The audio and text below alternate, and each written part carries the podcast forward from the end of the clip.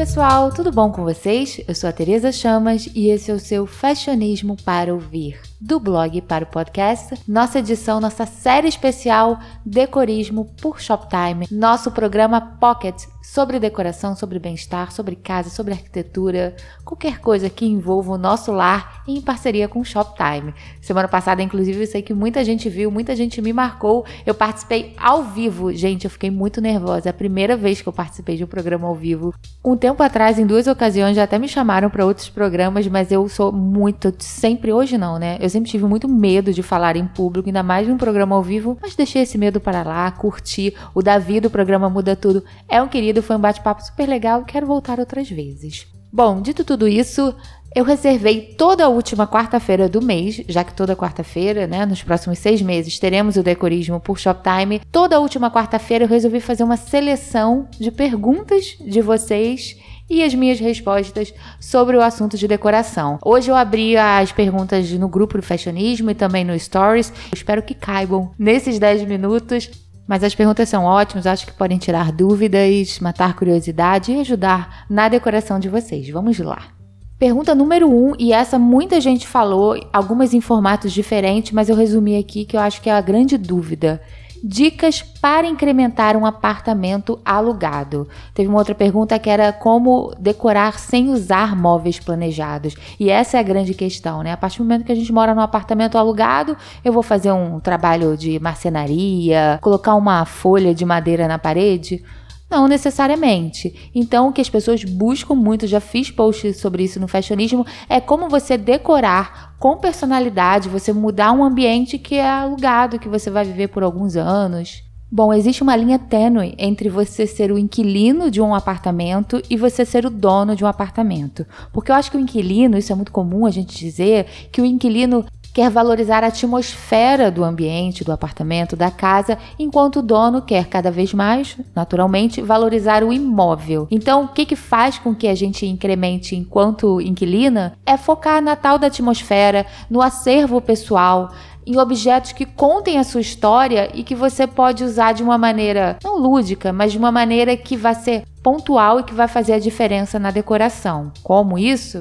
É pensar naquela miscelânea de objetos que a gente tem. Hoje em dia está super comum, por exemplo, aquela parede de pratos. Então, você focar não necessariamente de parede de pratos, mas você pegar todos os quadros que você comprou ao longo da sua vida, você criar uma parede contando essa história, com todos os artigos que fazem parte da sua vida, eles não estão vivendo um momento ali, eles fazem parte e essa parede pode ir com, com você para todos os lugares.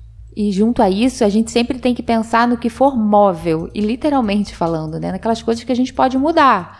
É, você vai fazer, mais uma vez, você vai fazer um projeto de marcenaria, às vezes você consegue até alguma coisa mais em conta, mas não necessariamente. Então, às vezes, você quer gastar uma grana, tô afim de gastar uma grana. Você compra uma bela poltrona, você não vai poder fazer um trabalho de luminotécnica, você não vai mudar a parte de iluminação.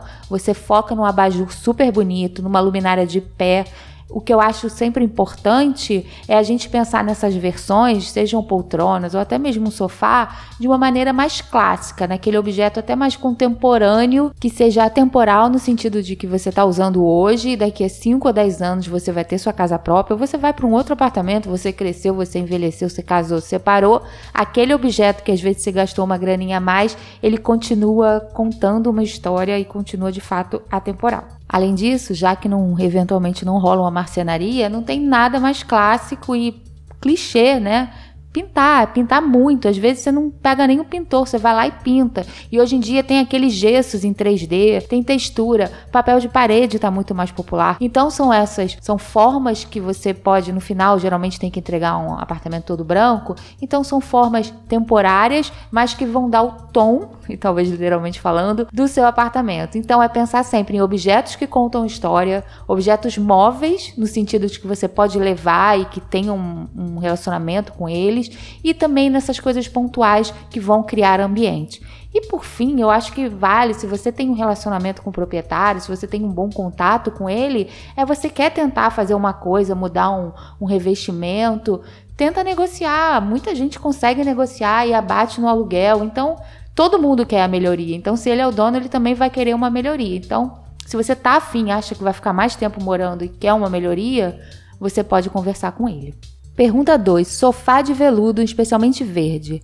É uma tendência ou é um tecido, um material, um estilo que veio para ficar? Bom, eu acho chiquérrimo, eu acho super elegante e dá um clima, dependendo da decoração, uma coisa meio boudoir, uma coisa meio sofisticada, meio sexy, aconchegante a casa. Eu acho o máximo. Agora, se você tem uma dúvida, meu Deus, veludo é um tecido, pode ser até calor, né, aqui no Brasil, tenta compensar, se você acha que é um tecido muito pesado, com o design do móvel ser um design, um design do sofá, ser um design mais contemporâneo, com linhas retas, porque geralmente aqueles sofás de veludo, a gente acaba associando com capitonê, aquela coisa um pouco mais antiga, um pouco mais vintage. Se você tem essa dúvida, então você pode contrapor é o material veludo, que é um pe material pesado, digamos assim, com linhas mais contemporâneas, mais modernas. Eu acho o máximo. A única questão de fato pode ser o calor, mas aí é, vai na coragem, vai no estilo e vai no ar-condicionado funcionando muito. Pergunta número 3: Como montar uma gallery wall? Gallery wall são aquelas paredes cheias de, de quadros. Eu tenho uma aqui em casa, eu tô até tô devendo, sou meio enrolada com vídeo. Vou fazer um vídeo mostrando como eu fiz, mas eu acho que a primeira questão básica, primeiro você tem que se inspirar. E o Pinterest sair para isso. É sair pesquisando, pesquisando, nem que você chegue numa, meu Deus, vou fazer igual, vou copiar igual que nem. Mas a partir do momento que a gente tem os nossos quadros, no, os nossos tamanhos de quadro, eu acho que eu sempre vejo, eu nem fiz isso na minha, porque a minha é um pouco diferente, depois eu vou mostrar. Mas é você pegar um molde do quadro, você pegar o tamanho, você compra uma, uma folha de papel pardo, que é super barato, e vai testando. Tem linhas focais, pontos focais que chamam, é, de como você vai usar para até o visual ficar ficar bom, né? Você olha, você vê a distância da parede, tem todas essas questões do chão. É, joga no Pinterest, que essa é a melhor dica que eu posso dar, e você pensar no molde e você começar a colher os quadros que você quer usar, mas eu acho que fica o máximo. Eu tenho aqui na minha sala. E a pergunta número 4 é: quero pintar a minha sala com uma parede preta, mas tenho medo de me arrepender. Primeiro de tudo, pinta, se joga. Se, se der errado, você pinta depois de outra cor. Mas eu acho que a parede preta, muitas pessoas acham que o preto escurece muito o ambiente, que o preto é muito pesado. Pode até ser. Mas mais uma vez, se você jogar no Pinterest, você vai ver várias ideias. No fashionismo eu já fiz posts sobre isso. A parede preta traz um aspecto super moderno ao ambiente. Você não precisa pintar todo um ambiente de preto. O que se você pintar todo um ambiente de preto, pessoas acham que diminui, mas não. Você tira as bordas, você cria como se fosse um novo volume.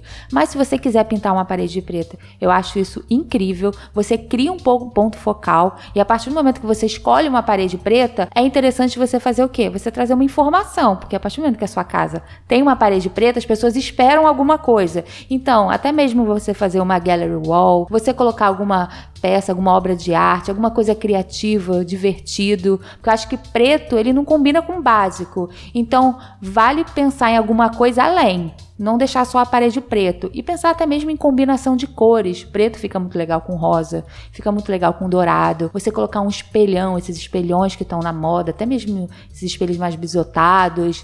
Você pensar em alguma coisa de vidro ter sempre por perto, né? Porque a transparência do vidro deixa um ambiente mais contemporâneo. Você pensar numa iluminação legal, se você acha que o preto pode escurecer. Você pegar alguma luminária, essas luminárias de parede que parecem como se fosse uma tocha, um negócio lá de filme fica legal também. E você decidir se você vai para o lado industrial, que combina muito com preto, mas também com esse lado da pop art, que você colocar é, quadros mais divertidos, mais coloridos, isso é muito legal também.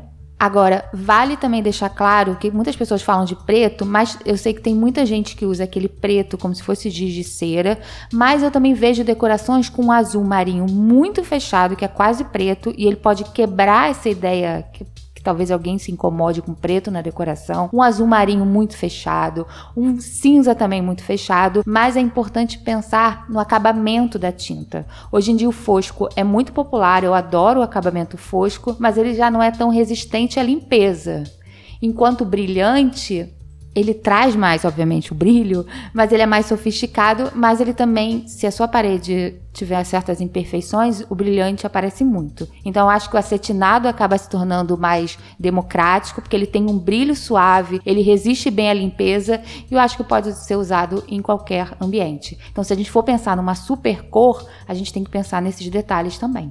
Bom, é isso. Espero que vocês tenham gostado da nossa perguntas e respostas sobre decoração. No último dia do mês, todo último dia do mês, tem um post no blog com um resumo de tudo que eu falei aqui no podcast, levando um pouco para o lado visual. Então, todo post vai ter um resuminho também, algumas novidades com o Shoptime no blog.